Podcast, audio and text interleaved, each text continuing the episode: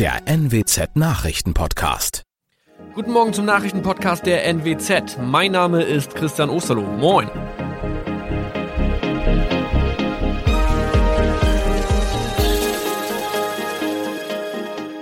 Und das sind unsere regionalen Nachrichten am Morgen.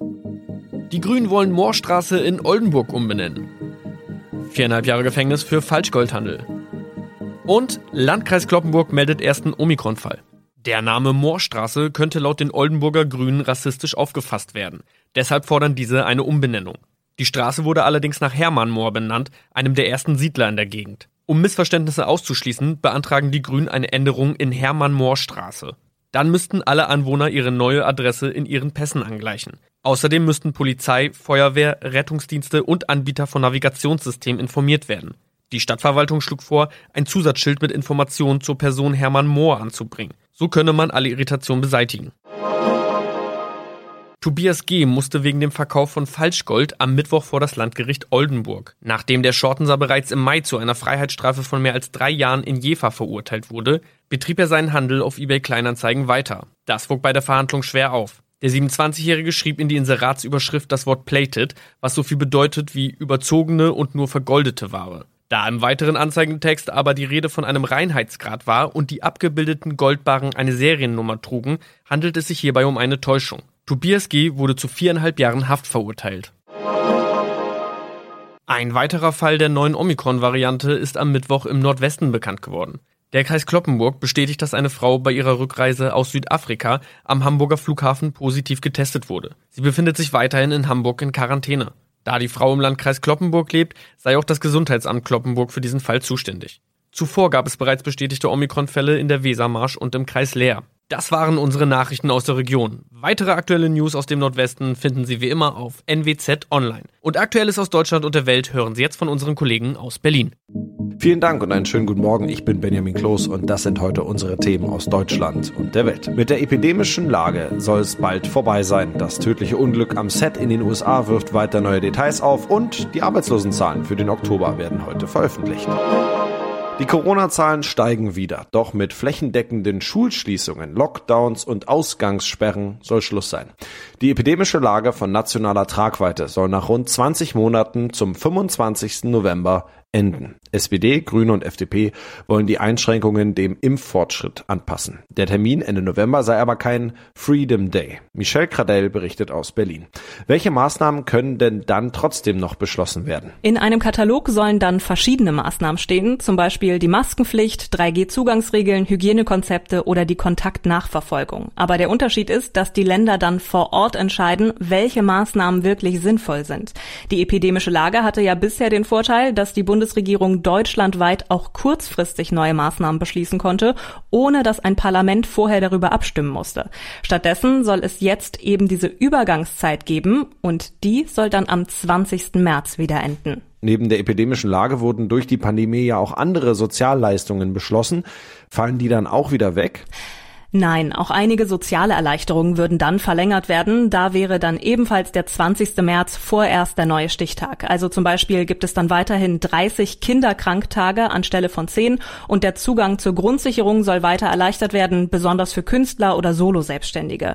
Was es aber nicht mehr geben soll, ist eine Homeoffice-Pflicht. Die sei wegen der Impfquote nicht mehr notwendig. Mit dem Thema Homeoffice allgemein wollen sich die Parteien aber noch weiter beschäftigen. Mhm, die Ampelkoalitionspartner haben sich jetzt für ein Ende der epidemischen Lage nationaler Tragweite ausgesprochen, regieren ja aber noch gar nicht.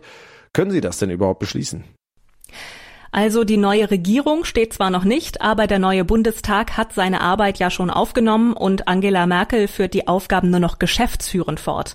Da gilt generell das Gebot größtmöglicher politischer Zurückhaltung. Außerdem sind sich die möglichen Koalitionspartner ja einig und hätten damit eine Mehrheit im Bundestag.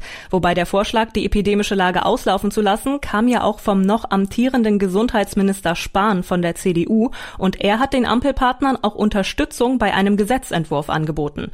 Also alle Parteien sehen da schon die mögliche neue Regierung in der Pflicht. Immer neue Details zum tödlichen Unglück am Set in den USA kommen raus. Die Waffe, die der Schauspieler Alec Baldwin am Set des Westerns Rust benutzt hat, enthielt nach Angaben der Polizei scharfe Munition. Das abgegebene Projektil konnte sichergestellt werden, sagte der Sheriff Mendoza. Es gebe Hinweise, dass sich noch mehr scharfe Munition am Set befand. Dazu seien aber weitere Untersuchungen nötig. Tina Eck berichtet aus den USA. Nun steht also fest, es war eine scharfe Waffe. Erste Frage, wie konnte das passieren? Ja, das wird nun untersucht, wie dieser offenbar antike Revolver mit Munition geladen in die Hand von Baldwin gelangen konnte. Äh, die Polizei konnte die Patronenhülse sicherstellen und auch das tödliche tödliche Geschoss selbst. The actual lead projectile that was fired has been recovered das Bleiprojektil, das abgefeuert wurde, konnte aus der Schulter des Regisseurs Sousa operativ entfernt werden, erklärte der zuständige Sheriff Adam Mendoza in Santa Fe. Das Material geht jetzt zum FBI hier in der Nähe von Washington, um genau analysiert zu werden. Offenbar lagen da am Tatort ja jede Menge Waffen und Munition herum. Äh, danach sieht es aus. Mendoza sagte, man habe bei der Durchsuchung des Drehorts 600 Gegenstände sichergestellt, darunter mindestens drei Waffen und auch jede Menge Munition. Mindestens 500 Schuss waren am Set, darunter Dummies, also Platzpatronen, aber offenbar eben auch scharfe Munition. Das wird jetzt alles noch untersucht. Es gab ja auch Berichte, äh, dass das Team zum Zeitvertreib öfter mal mit scharfen Waffen auf leere Bierdosen schoss, angeblich auch am Tag des Unglücks selbst. Könnte es Anklagen geben, vielleicht sogar gegen den Schauspieler Alec Baldwin? Das wollten weder der Sheriff noch die Staatsanwältin ausschließen. Drei Personen sind jetzt besonders im Visier. Der Regieassistent, der Baldwin die Waffe gegeben hatte, die junge, unerfahrene Waffenmeisterin und Baldwin selbst. Äh, der Sheriff sagte, dass alle voll kooperieren, äh, aber dass auch alle behaupten, sie hätten nicht gewusst, dass die Waffe geladen war. Die Ermittler sind der Ansicht, dass die Beteiligten das hätten wissen müssen. Trotz aller Probleme der Wirtschaft, der deutsche Arbeitsmarkt hat sich bisher als äußerst stabil erwiesen. Über die jüngsten Entwicklungen informiert heute Vormittag die Bundesagentur für Arbeit. Sie stellt die Arbeitsmarktdaten für den ablaufenden Oktober vor. Kollege Nils Paul berichtet aus Nürnberg. Im vorigen Monat hat die Beschäftigung wieder ihr Vorkrisenniveau erreicht, es sogar übertroffen.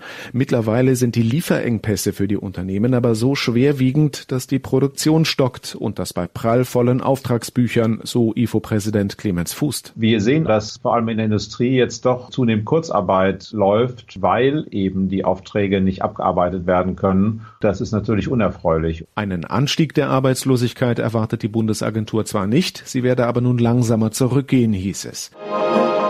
In unserem Tipp des Tages geht es heute um die Steuererklärung. Die sollte am besten heute noch gemacht werden, um sicherzugehen, dass sie auch noch rechtzeitig beim Finanzamt ankommt. Denn an diesem Sonntag muss die Einkommenssteuererklärung für das vergangene Jahr da schon auf dem Schreibtisch liegen. Weil der 31. Oktober diesmal ein Sonntag ist, gilt auch der Montag als Stichtag, in Bundesländern mit Feiertag auch der Dienstag. Aber auf was muss ich bei der Erklärung für das Corona-Jahr wirklich achten? Thomas Bremser berichtet. Erstmal für alle, die jetzt einen Schrecken bekommen, wer muss denn überhaupt die Erklärung abgeben? Wer hat noch Zeit und welche Strafen gibt es eventuell? Also eigentlich müssen alle Arbeitnehmer die Erklärung jetzt abgeben, auch diejenigen, die im letzten Jahr Kurzarbeitergeld in Höhe von mehr als 410 Euro erhalten haben und Steuerzahler, die etwa Kranken, Eltern oder Arbeitslosengeld erhalten haben. Wenn ich für meine Steuern einen Steuerberater habe oder mir Hilfe suche bei einem Lohnsteuerhilfeverein, dann habe ich noch Zeit und zwar bis Ende Mai. Wenn ich meine Erklärung zu spät einreiche, drohen Zuschläge von mindestens 25 Euro im Monat. Die Abgabefrist wurde in diesem Jahr verlängert wegen der Corona-Krise. Es gibt aber auch einiges zu beachten. Was zum Beispiel? Ja, es gibt diesmal eine Anlage, die nennt sich Corona-Hilfe. Da muss ich Zuschüsse eintragen, die ich bekommen habe als Freiberufler oder Betrieb, auch mögliche Überbrückungshilfen und Soforthilfen. Auch wer von diesen Berufsgruppen keine dieser Hilfen erhalten hat, muss das in der Anlage erklären. Ja, was kann ich alles als Arbeitnehmer denn absetzen in diesem Corona-Jahr? Ja, zum einen die Homeoffice-Pauschale. fünf Euro pro Tag im Homeoffice kann ich als Werbungskosten ansetzen, maximal aber 600 Euro pro Jahr. Ich muss dabei auch kein separates Arbeitszimmer ausweisen. Auch wenn ich mir Dinge speziell fürs Homeoffice gekauft habe, kann ich die absetzen, zum Beispiel ein Bürostuhl. Ich muss die Dinge aber zu mindestens 90 Prozent beruflich nutzen. FFP2-Masken kann ich auch als sonstige Kosten absetzen, wenn ich sie beruflich brauchte. Und wenn ich freiwillig als Impfhelfer gearbeitet habe, dann äh, werde ich steuerlich entlastet. Ich kann einen Freibetrag von 3000 Euro nutzen. Und drehen wir es andersrum, was kann ich nicht absetzen, beziehungsweise wo werde ich durch Corona vielleicht sogar schlechter gestellt? Ja, das Homeoffice kann ich zwar absetzen, das Homeschooling aber nicht. Also wenn ich meinem Kind einen extra Laptop gekauft habe oder eine neue Webcam, dann kann ich das nicht absetzen.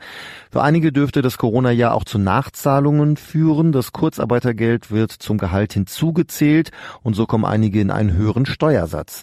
Auch der Kinderbonus wird verrechnet mit dem Kindergeld zum Beispiel, heißt gerade bei höheren Einkommen kann der Kinderbonus unterm Strich wieder aufgezehrt werden. Wenn ich vom Chef einen Corona-Bonus bekommen habe, dann muss muss ich den aber nicht angeben bei der Steuer. Und das noch Fußballer Josh Cavallo vom australischen Erstligisten Adelaide United hat in einer Videobotschaft erklärt, schwul zu sein. Das ist deshalb bemerkenswert, weil er damit weltweit der einzige derzeit aktive Fußballprofi ist, der sich geoutet hat. Der 21-Jährige hofft, andere Menschen und Fußballer zu ermutigen. Thomas Bremser berichtet. Ja, was sagt denn der Mittelfeldspieler zu seinem Outing? Ja, er sagt, dass er immer Angst hatte, dass er seinen Traum Fußballprofi nicht mehr leben kann, wenn er zu seinen Gefühlen steht und dieses Doppelleben sei unglaublich ermüdend gewesen. Trying to perform at the best of your ability and to live this double life it's exhausting. It's something that I don't want anyone to experience. Er will nicht, dass andere das auch durchmachen und darum sagt Carvalho, steht zu euren Gefühlen und gebt nicht vor, jemand anderes zu sein. Ja, das entsprechende Video des Clubs wurde mittlerweile mehrere Millionen Mal angeklickt. Wie sind denn die Reaktionen? Ja, die fallen in solchen Fällen eigentlich immer gemischt aus. Viele Menschen, auch Prominente und Fußballclubs gratulieren Cavallo zu dem Mut. Unter anderem Eintracht Frankfurt, der erste FC Kaiserslautern oder Sänger Sam Smith. Dann gibt's immer wieder schwulenfeindliche Kommentare, auch das gehört zur Wahrheit dazu. Und es gibt die, die sagen, warum soll das überhaupt mutig sein? Warum spricht er überhaupt darüber? Und da sagen andere, es gehört in unserer Gesellschaft immer noch Mut dazu. Das zeigen die Kommentare, aber auch Angriffe auf schwule Pärchen, die Händchen halten. Und vor allem eben in dieser Fußballwelt Welt ist das längst noch ein Tabu, darum ist die Sichtbarkeit so wichtig, twittert zum Beispiel Hartmut. Das war's von mir, ich bin Benjamin Kloß und wünsche Ihnen noch einen schönen Tag. Bis morgen.